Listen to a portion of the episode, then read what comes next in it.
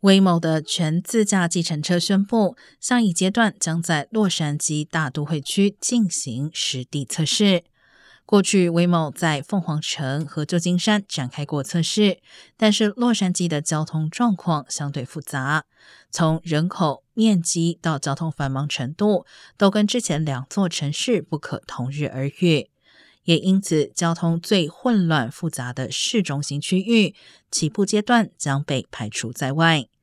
洛杉矶计程车市场估计超过二十亿美元，因此威某如果测试成功，收益将会超过十几座较小城市的总和。